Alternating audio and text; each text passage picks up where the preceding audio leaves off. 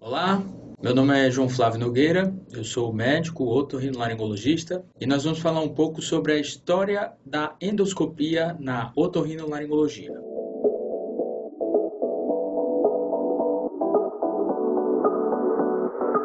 E é importante nós compreendermos a história da medicina até para que nós possamos compreender onde nós estamos e onde nós poderemos chegar com o futuro da medicina. Então esse quadro que vocês estão vendo é um quadro de um artista que chama Luke Fields. Ele pintou em 1822, o ano da independência do Brasil, esse quadro que chama O Médico. E vê como a história da medicina, principalmente quando a gente fala na história da endoscopia, é uma história relacionada à luz. Então você vê que a criança, o médico sabe que essa criança vai morrer, a criança está iluminada. O espírito da criança vai ascender aos céus em breve.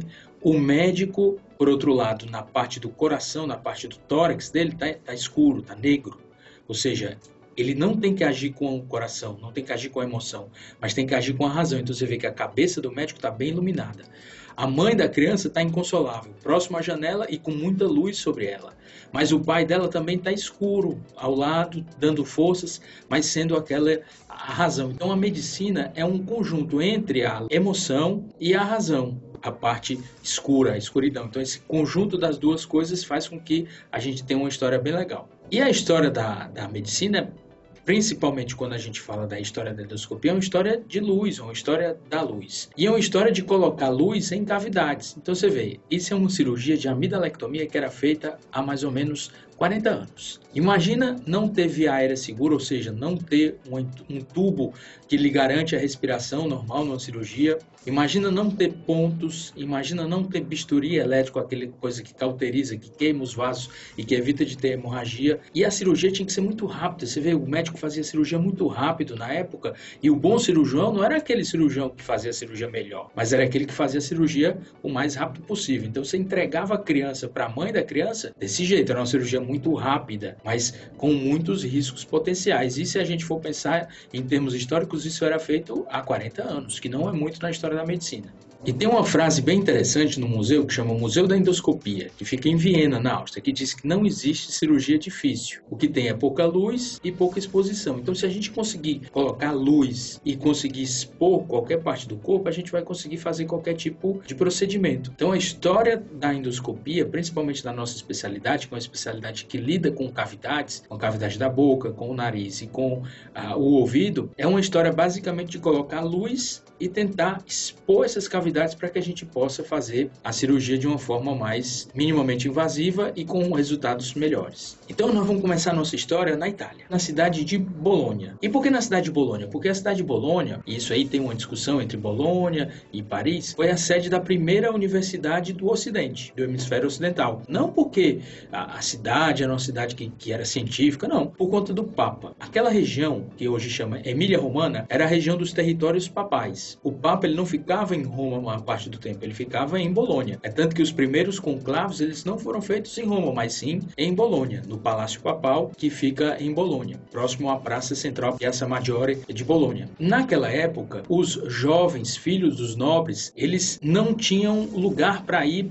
para aprender um ofício. Os nobres contratavam tutores, esses tutores iam às casas dos nobres e ensinavam em casa o ofício que o nobre queria. Só que naquela época, nós estamos falando mais ou menos de 1066, 1067, já estavam começando a surgir algumas ideias que depois foram culminar com as ideias de Lutero e culminaram com a cisma, com a divisão da igreja entre os católicos romanos e os protestantes. Então já estava tendo algum início de ideia questionando o poder papal papal, questionando a todo o poder que o Papa tinha na Europa. Então, o Papa, preocupado com todas essas questões, ele disse: Não, então eu vou construir um terreno aqui, uma escola, e vou trazer todos os tutores para cá e os filhos dos nobres vêm para cá. Então a gente tem como monitorar tanto os tutores, o que eles dizem, quanto os filhos dos nobres, o que eles aprendem. Então, com isso, ele criou a primeira universidade, que é a Universidade de Bolonha. E a Universidade de Bolonha, justamente por ter sido uma, a primeira universidade do Ocidente, é ou foi palco de muitos dos grandes nomes que a gente tem tem na medicina até hoje em dia, como o professor Antônio Mario Valsalva, o professor Malpig, o professor André Avesalhos e muitos outros que são nomes bem famosos quando a gente vai estudar a história da medicina e até quando a gente vai estudar alguma parte do corpo da gente. Eles têm nomes anatômicos muito importantes. E esse é o monumento, por exemplo, do professor Antônio Maria Valsalva, que era um médico de uma cidade que chamava Imolonese, que fica próximo, ou ficava próximo a, a Bolônia. E quando a gente vai ver mais próximo o monumento do professor Antônio Maria Valsalva, a gente vai ver que tem a foto dele, DOM, que é Dottore of Medicine, em latim, né, doutor de medicina, e vê que ele tinha algumas especialidades na época. Ele era um físico, né, ou fisiologista, o físico seria a tradução de inglês, na verdade seria um fisiologista. Ele era um médico, um clínico geral, um, um clínico. Ele era um cirurgião, naquela época você tem que pensar que o cirurgião não era era considerado um médico, mas o cirurgião era mais considerado um barbeiro, e ele era um anatomista. Então você tem os quatro anjinhos na, no túmulo dele, representando esses quatro, essas quatro especialidades ou essas quatro áreas que ele praticava medicina. Num anjinho físico, um fisiologista, você vê que tem o termômetro, tem a lupa. No outro anjinho ele era um clínico geral, você vê que tem o caduceu, e eram os dois mais importantes, né? O caduceu, símbolo geral da medicina, e o fisiologista que tinha a lupa e o termômetro para medir a temperatura temperatura do corpo e a lupa para ver aquelas lesões com maior magnificação. E nos dois anjinhos de baixo, ele era um anatomista e era um cirurgião. No anjinho do cirurgião, que você vê que tem a faquinha, ele era um cirurgião de ouvido, ou foi um dos primeiros cirurgiões de ouvido, que você vê que tem anatomia do ouvido, tem a cóclea, tem os canais semicirculares, tem a trompa de Eustáquio, Eustáquio, aliás, foi um dos seus alunos, bem como o Falópio, ah, e você vê que ele foi um dos primeiros cirurgiões de ouvido a existirem. E justamente por, por estudar anatomia do ouvido, ele foi uma das pessoas que questionou a teoria geral da audição da época, que era a teoria que vinha de Hipócrates. Então imagina, naquela época, a pessoa questionar Hipócrates. Então Hipócrates pensava, tinha a teoria que era a teoria do gás. Quando a gente nascia, ar era soprado para o nosso ouvido, nossa orelha média, e se a gente tivesse esse ar lá dentro, a gente ia conseguir escutar de uma forma normal. À medida que o tempo ia passando, a gente ia perdendo esse ar, então isso explicaria por que, que as pessoas mais idosas iriam perdendo a audição. Caso você sofresse algum ferimento em batalha, batalha também, uma fratura no osso, no ouvido, no osso temporal, você perderia também um pouco desse ar e você poderia também ficar surdo. E aquelas crianças que nasciam e não tinham esse ar soprado no seu ouvido médio, elas já nasceriam surdas. Então essa era a teoria geral da audição na época, que era uma teoria que vinha de mil anos antes de, de Valsalva com Hipócrates. Mas Hipócrates, mas Valsalva, na verdade, ele questionou essa teoria. Ele disse, não, isso aí não está muito correto e nós vamos fazer um tratado da audição humana. E fez esse livro que se chama Tratado da Audição Humana, em que pela primeira vez ele trouxe o conceito conceito ah, de um órgão da audição. Ele não sabia o que era ainda, mas um órgão que era responsável por traduzir esses sons e transmitir esses sons captados na orelha média e na orelha externa até o cérebro da gente, que na verdade esse órgão hoje em dia a gente sabe que é a cóclea, ou o caracol que a gente chama. E por conta disso, por conta de estudar essa, essa história e por conta de estudar essa audição, ele foi uma das primeiras pessoas a propor acessos ao ouvido. Então, naquela época, as pessoas não morriam de doenças mais sérias como a gente tem hoje, como tumores, como colesteatoma, como doenças mais crônicas, mais complicadas. As pessoas morriam à época de otites agudas, ou seja, aquela doença que você tem hoje em dia, quando você vai para a piscina, tomar banho e fica doendo o ouvido, naquela época as pessoas morriam disso. Por quê?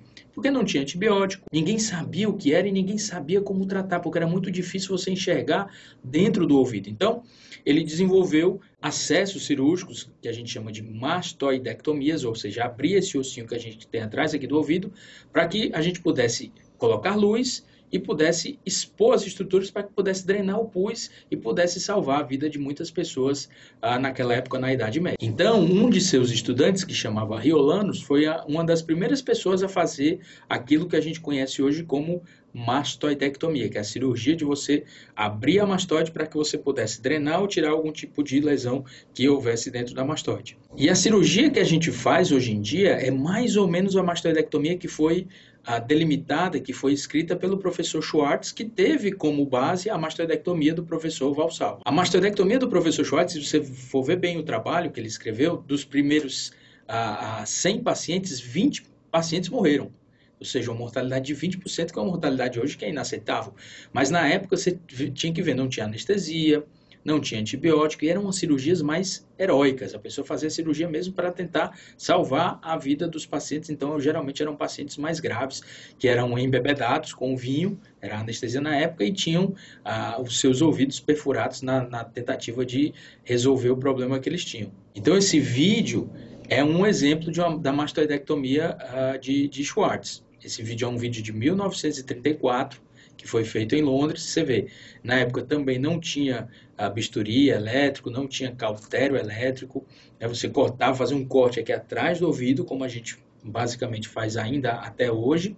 Você expunha esse osso aqui de trás, que a gente chama de mastoide, porção mastoídea do osso temporal fazia uma coisa que a gente chama de meatoplastia, ou seja, abria o canal do ouvido para que esse canal ficasse bem aberto no pós-operatório para que o médico pudesse inspecionar lá dentro, e você tirava tudo. A audição não era um objetivo. Se a pessoa não tivesse surda, muito provavelmente ia ficar surda. O objetivo era tirar a doença, salvar a vida do paciente. E naquela época também você não podia usar instrumentos que a gente usa hoje em dia. Era perigoso e eram proibitivos, proibidos usar instrumentos como brocas, uh, instrumentos como microscópios, instrumentos como o próprio endoscópio. Você não podia utilizar, então você utilizava escopros e martelos, como um, um, um mecânico ou como um artista ia esculpindo o osso, abrindo esse osso, comunicando esse osso com o ouvido e deixando uma cavidade que a gente chama de cavidade aberta, uma cavidade muito grande ah, no ouvido da pessoa. Então essa era a cirurgia de Schwartz, a mastoidectomia de Schwartz, que até hoje ainda é realizada, claro, com modificações e com o uso e o emprego de outros instrumentos que a gente a, atualmente usa para uma maior segurança do paciente, mas a cirurgia é basicamente essa. Um dos passos essenciais da cirurgia de Schwartz era você bloquear ou você bater nessa região que ele está batendo agora. Essa região chama de gânglio geniculado, que é onde sai o nervo facial para a parte do ouvido do nervo facial. O nervo facial é o nervo que, que inerva a face, que os movimentos faciais são feitos pelo nervo facial. Então, um dos passos importantíssimos da cirurgia de Schwartz, que não é mais feito hoje, era você bater em cima do osso temporal. Então você vê que no pós-operatório, a maioria dos pacientes já acordava com algum grau de paralisia facial, ou seja, com algum grau da, da musculatura, da mímica da face não funcionando muito bem. E aí um exemplo do pós-operatório. Você viu o pós-operatório do paciente que ele tinha uma paralisia facial. Né? Se isso acontece hoje, é uma coisa basicamente inaceitável. Mas a especialidade da gente, ela teve o que eu chamo de fatores que mudaram o jogo, ou fatores que foram determinantes para mudar o jogo da especialidade e a história da especialidade. O primeiro deles foi o microscópio. O segundo deles, a broca, o drill, a broca cirúrgica. O terceiro deles, o implante coclear que aí a gente pode falar no capítulo a parte do implante coclear, e o quarto deles, que é a, história, vamos falar da endoscopia, o, o, que os endoscópios trouxeram de benefício uh, ah, para esse tipo de cirurgia e para esse tipo de especialidade como a nossa, que é a otorrinolaringologia. E esse cara é um cara bem importante na história, ele chama Julius Lempert. O professor Julius Lempert, ele era polonês e fugiu da Segunda Guerra Mundial ainda jovem com a família dele para os Estados Unidos. Ele a família dele se assentou em Nova York. Na época ele foi, se formou médico, se formou numa escola não muito famosa. E naquela época não tinha parentes médicos ou não tinha ninguém na família que fosse médico. E para conseguir pacientes ele teve uma ideia. E qual foi a ideia dele? Que se fosse hoje em dia era uma ideia considerada meio que antiética. Ele chegou para os médicos na região de Nova York e disse: Olha, se você me manda paciente, metade do dinheiro que eu coleto do paciente eu lhe dou. Então imagina, no primeiro mês ele já estava com o consultório lotado. Né? E ele foi uma das pessoas que conseguiu, ganhando esse dinheiro, conseguiu viajar pelo mundo para conhecer técnicas cirúrgicas diferentes. E numa dessas viagens que ele fez à Suécia, ele conseguiu, com um professor que chamava professor Holmgren, aprender uma cirurgia que chamava cirurgia de fenestração, que era uma cirurgia feita para aquelas pessoas que têm algum problema de audição, por conta de uma doença que se chama otosclerose a gente tem três ossinhos, tem o martelo, a bigorna e o estribo. Quando um desses ossinhos está fixo, quando o estribo está fixo, a, a pessoa não escuta muito bem. Então, o professor Holmgren, que era um professor da Suécia, havia inventado um procedimento que meio que corrigiria essa perda auditiva e a pessoa voltaria a escutar.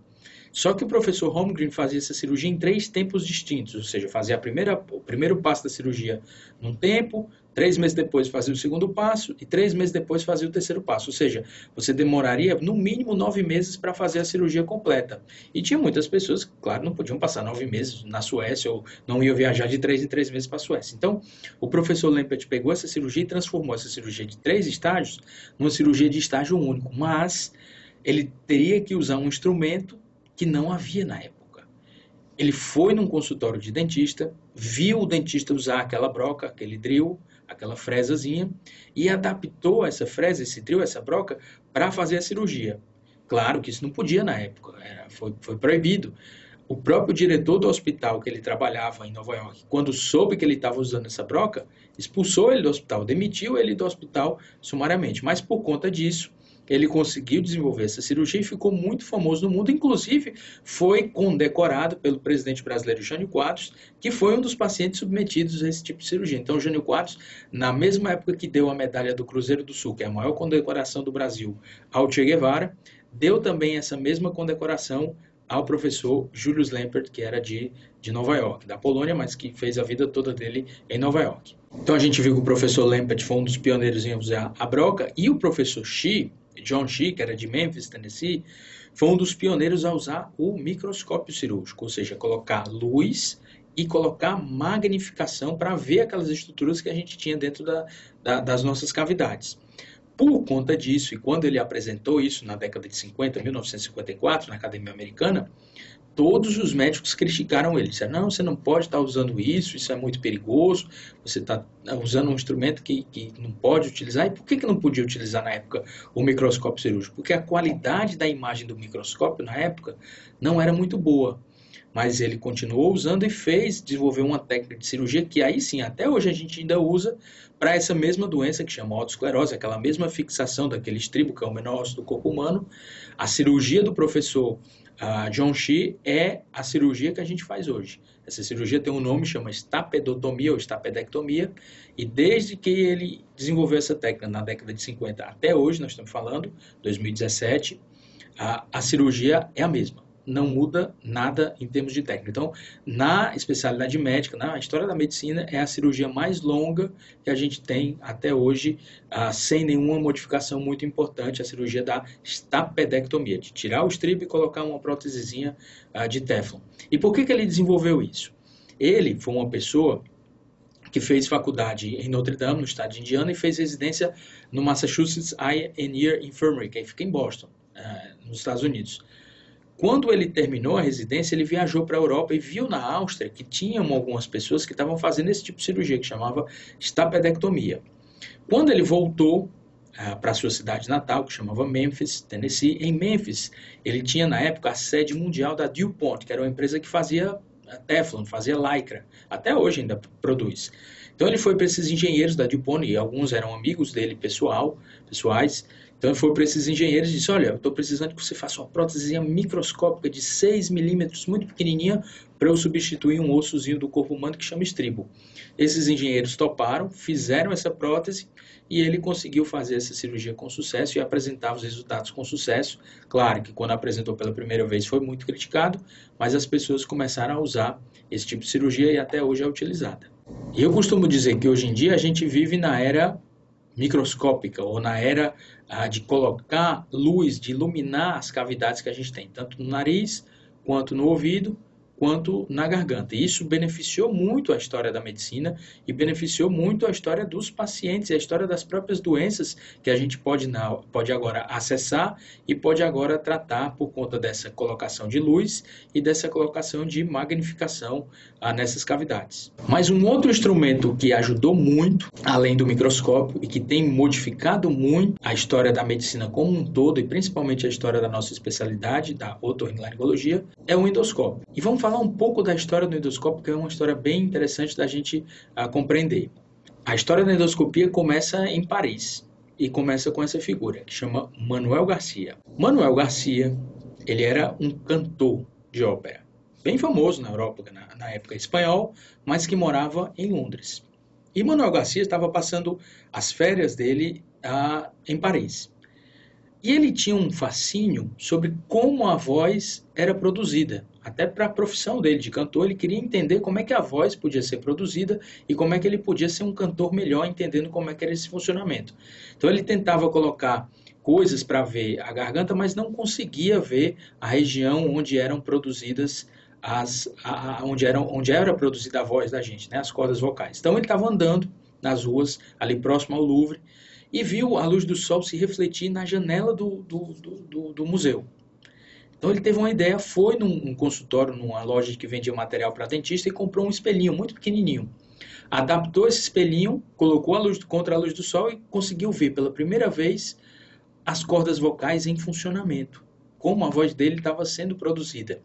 Ele ficou tão maravilhado com isso que ele foi de volta à Inglaterra na Royal Academy of Medicine Royal Society of Medicine, a sociedade médica mais prestigiada do mundo, para mostrar esse seu invento ou essa sua descoberta aos médicos de lá. Os médicos, não, mas você não é nem médico, como é que você pode estar chegando para a gente aqui e dizer que, que esse seu espelho, o espelho de Garcia, pode ser importante para ver? A gente não precisa disso, nós somos médicos, não precisamos ver, nós precisamos colocar, palpar, é, entender, sentir, né? Então ele foi de volta para a França e na Sociedade Médica da França ele apresentou isso e disse, diz, olha, eu fui na Inglaterra, na Inglaterra ninguém quis. Como há uma rivalidade muito grande entre França e Inglaterra, disse, não, a Inglaterra não quis, então nós queremos. Então a, a França pegou essa, esse invento para eles e deu também, tem no Guinness Book, o título de estudante honorário de medicina. Ele até hoje é o estudante de medicina mais velho a ter esse título. Ele, a França deu a ele esse título quando ele tinha 100 anos e com 101 anos ele, ele veio a falecer na Inglaterra. E por conta desse espelhinho, muitas coisas se desenvolveram, muitos espelhos maiores se desenvolveram com muita luz sendo colocada dentro da cavidade e muitos diagnósticos foram feitos, inclusive diagnósticos que podiam ter mudado ou que mudaram a história mundial como o episódio da Primeira Guerra Mundial, ou como o próprio episódio, que são episódios que depois a gente vai contar, ou como o próprio episódio da morte do primeiro presidente americano, George Washington, que são dois episódios bem importantes e que mudaram a história dos rumos da humanidade por conta desses, dessas descobertas do Manuel Garcia, que sequer médico era. E é tanto que a história da, da nossa especialidade, o nome não era otorrinolaringologia, era otolaringologia. Otologia, porque sempre foi a ciência mãe, e laringologia, porque foi a ciência que trouxe a capacidade de colocar a luz nas cavidades para que a gente pudesse enxergar e pudesse fazer os diagnósticos e pudesse fazer os tratamentos. Mas a história muda de novo em Berlim. E por que em Berlim? Porque em Berlim era a sede do departamento de otorrino e que tinha um professor que chamava professor Killian, Rudolf Killian. O professor Rudolf Killian usava um endoscópio meio que primordial, mais antigo. Mas ele não podia mostrar que, que usava esse endoscópio, porque se ele mostrasse que estava usando esse endoscópio, ele ia ser criticado pela comunidade científica na época que não acreditava no uso desses instrumentos ou que não reconhecia o uso desses instrumentos para a medicina. Então, por conta de ter usado, ele conseguiu descobrir muitas coisas que hoje tem o nome dele. Por exemplo, tem uma doença, um pólipo que chama pólipo de Killian, que é uma doençazinha que dá no nariz, que tem esse nome justamente porque ele usou um endoscópio e foi capaz de identificar essa doença dentro do nariz dele. E se você for ver, essa é a foto do departamento de otorrino da Universidade de Berlim. Os professores estão na frente, o professor Killian está segurando o símbolo na época da otorrinolaringologia, que era o foco frontal, aquele espelhinho, os residentes também, os, os, professores auxiliares também, mas eles não podiam usar outro símbolo. Eles estavam mostrando o símbolo da otorrino na época, que era o foco frontal, que era o símbolo de médico. Até hoje, quando você vê nos desenhos, o médico, né, você vê o estetoscópio e vê também aquele foco frontal, que é aquela luz que o médico usa ah, sobre a sua cabeça para que possa iluminar a garganta, o nariz e o ouvido dos pacientes. E esse é o professor Lempert, novamente, aquele que era o polonês, que foi para os Estados Unidos, fazendo uma cirurgia que a gente chama de cirurgia de septoplastia. É basicamente a cirurgia que a gente faz hoje em dia, só que na época ele fazia de uma forma ambulatorial, ou seja, fazia no consultório. A anestesia local era dada com cocaína. Na época se podia usar cocaína, era um grande vasoconstritor e um grande anestésico. É tanto que a maioria dos anestésicos que a gente tem hoje, a xilocaína, a lidocaína, são todos variantes ou variáveis da cocaína. Então, o paciente uh, ficava parado com a cocaína no nariz, né? E, claro que devia ter algum tipo de reação, e o professor Lempert fazia a cirurgia. Você vê que na época não se utilizava luva, não se utilizava anestesia geral, o paciente ficava sentado numa cadeira, não se deitava para fazer esse tipo de procedimento, e era um procedimento muito rápido, né? E fazia mais ou menos do jeito que a gente faz hoje. Claro, hoje a gente demora muito mais para fazer uma cirurgia dessa de septoplastia. É a cirurgia para o desvio de septo, a correção do desvio de septo e para aquela uh, hipertrofia de cornetes nasais que a gente faz basicamente. Então, ele fazia a cirurgia muito rápido, tirava aquele osso que estaria mais desviado, que estava causando o problema da obstrução nasal, o problema do nariz entupido do paciente, e você vê que ele está usando o foco frontal, punha um pouquinho mais de cocaína, o paciente não sangrava nada e ficava até mais satisfeito, eu acredito eu, né? A história da otorrino também mudou por conta desse tipo de cirurgia e mudou por conta da do uso da cocaína. Depois é um outro, outra história que a gente pode contar do Franklin Delano Roosevelt. E ao final ele só colocava uma toalha, né? E próximo cliente, por favor, né? Então era uma cirurgia muito rápida que era feita à, à época a cirurgia de septoplastia. Mas a história mudou novamente em Londres. E por que em Londres? Porque o povo britânico, depois da Segunda Guerra Mundial, como as coisas estavam sendo reconstruídas, como a cidade estava sendo reconstruída, o país e o próprio continente europeu estava sendo reconstruído, a emissora nacional de transmissão, que era a BBC, para entreter os britânicos, começou a transmitir nos cinemas um jogo que era bem conhecido e que era bem ah, respeitado pelos britânicos, que é o jogo de polo. Só que o jogo de polo tinha um problema na época. A bola era muito pequena o campo era muito grande para caber todos os, os cavalos e os jogadores.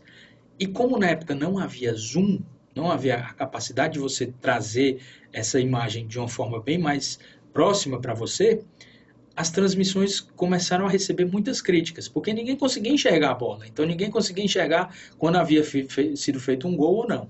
Então, a própria BBC foi à Universidade de Oxford e conversou com esse rapaz que chama professor Harold Hopkins, que era um engenheiro escocês, mas que é, era professor de física da Universidade de Oxford. E eles chegaram ao professor Harold Hopkins e disseram, professor, nós temos esse problema, nós estamos transmitindo jogos de polo, mas as pessoas estão reclamando muito porque elas não conseguem enxergar.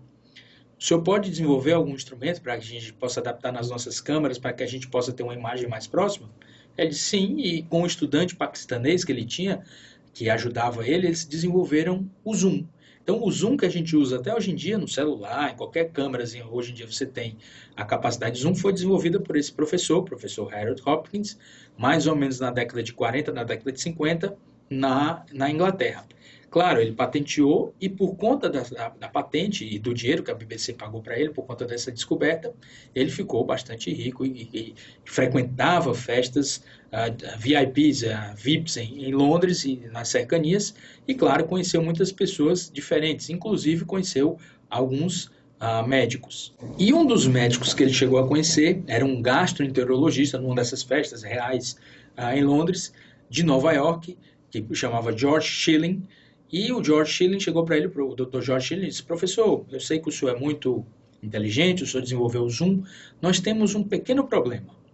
A gente precisa enxergar, ver dentro do estômago dos pacientes para que a gente possa diagnosticar algumas condições, né? A dor, porque que dói, a estômago, a úlcera, que a gente não consegue. Então, a gente tem que abrir a barriga do paciente só para a gente fazer o diagnóstico. Então, o senhor pode desenvolver alguma coisa que, que nos ajude a enxergar essa coisa lá dentro? Aí ele disse, eu vou tentar. Então, ele, com o próprio estudante paquistanês, que ele tinha um ajudante paquistanês que eles tinham, ele descobriu, inventou e patenteou o que a gente conhece hoje como fibra ótica.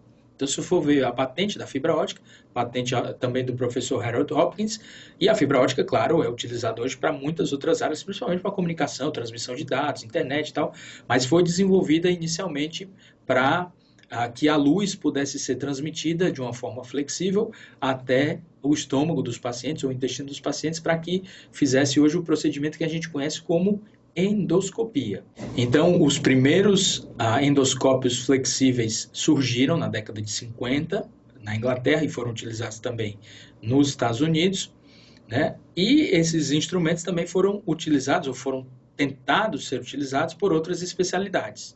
Uma das especialidades que tentou utilizar esses instrumentos flexíveis foi a otorrinolaringologia. Agora imagina, operar ou fazer um, um, exame no consultório usando um capacete com um trambolho, uma fonte de luz, pesava uns 15 quilos isso aí, e colocar dentro do nariz do paciente, aquela coisa flexível, não enxergava muita coisa e tal. Então imagina que não foram bem sucedidos esses experimentos que alguns médicos fizeram, e esses instrumentos foram meio que deixados de lado na nossa especialidade. Foram muito utilizados na gastroenterologia para investigação do estômago, investigação do intestino, mas para nossa área eles foram um pouco mais uh, marginalizados por um tempo. Então, o professor Hopkins, já muito famoso por ter desenvolvido o Zoom e por ter desenvolvido a fibra ótica, conheceu um urologista austríaco. E esse urologista austríaco, ele viu a fibra ótica, viu o endoscópio flexível, mas ele precisava de um endoscópio, na verdade, rígido, para quê? Para que ele pudesse investigar ou inspecionar a bexiga de muitos pacientes. Ele seria colocado pela uretra, fininho, e investigaria a bexiga dos pacientes. A uretra é um canalzinho que liga a bexiga ao meio externo, né? Então ele entraria pela uretra com esse endoscópio e enxergaria a bexiga dos pacientes.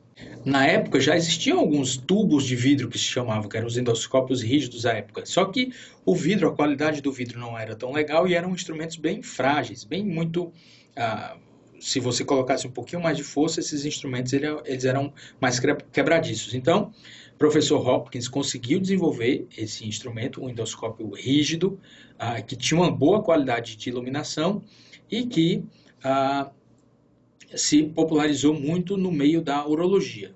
Esse cirurgião urologista austríaco conhecia esse engenheiro alemão. Esse engenheiro alemão se chamava Karl Storz.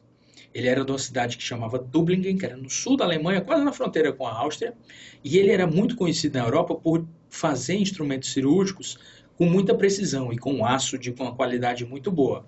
Então esse urologista chegou para ele, ó, Dr. Hopkins, uh, eu posso apresentar o seu invento, o seu endoscópio rígido, a um amigo meu que é engenheiro da Alemanha para ver se ele consegue fabricar de uma forma mais robusta, de uma forma mais industrial. Ele, professor, claro, você pode apresentar. Então, o, o, o urologista alemão mostrou, austríaco, mostrou o endoscópio ao, ao engenheiro Karl Storz, e o Karl Storz conseguiu desenvolver um endoscópio que fosse mais rígido, que fosse mais resistente e que tivesse uma qualidade de imagem muito boa.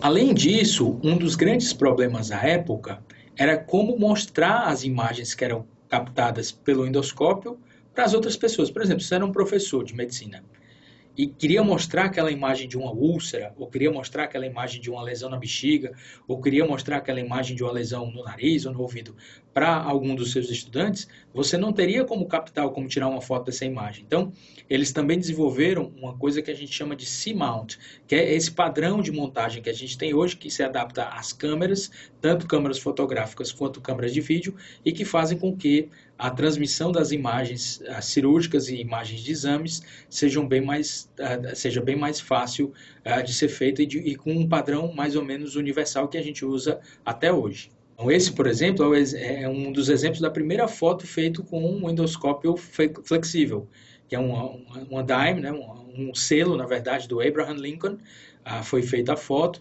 e, esse é o exemplo da qualidade da imagem que você tinha na época com esses endoscópios flexíveis. Um, lembra daquele cara, do professor uh, urologista alemão, o austríaco? E lembra daquele engenheiro alemão, Storz? Então, pois bem, eles tinham um cara, um amigo em comum. Esse amigo em comum era o professor Messerklinger, que era um otorrino austríaco, numa cidadezinha que chama Graz, que é aquela outra cidade que mudou a história. O Messerklinger, ele operava como todo mundo operava à época, com o foco frontal, como aquele vídeo que vocês viram do professor Lempert. Só que ele operava fumando, e na época se podia operar fumando, né? O Stores, então, mostrou para ele, olha, eu estou fabricando aqui um endoscópio, eu acho que esse instrumento pode ser bem útil para você colocar dentro do nariz e entender melhor a anatomia das pessoas para que a sua cirurgia possa ser uh, melhor para os pacientes e tal. Então ele começou a fazer a cirurgia com foco frontal e no final colocava o endoscópio para ver como é que estava a situação uh, da cirurgia. Numa dessas cirurgias, ele estava fumando, claro, a cinza do cigarro caiu no nariz do paciente. E ele colocou um endoscópio e viu aquela cinza se mexer. E ele não entendeu. Ele disse: oh, Você está respirando pela boca? Não, estou respirando pela boca, não estou respirando pelo nariz. Então ele colocou deliberadamente outra cinza no, no paciente e viu aquela cinza se mexer. Começou a estudar na época e viu que na mucosa do nariz tinha uns movimentos que a gente chama de movimentos mucociliares, ou seja, tem uns pelinhos microscópicos que ficam se mexendo da frente para trás para que fiquem limpando o nosso nariz todo dia de uma forma contínua e permanente. Então, por conta disso, ele desenvolveu os conceitos que a gente usa até hoje, basicamente, é o conceito da cirurgia endoscópica, da cirurgia funcional do nariz dos seus paranasais.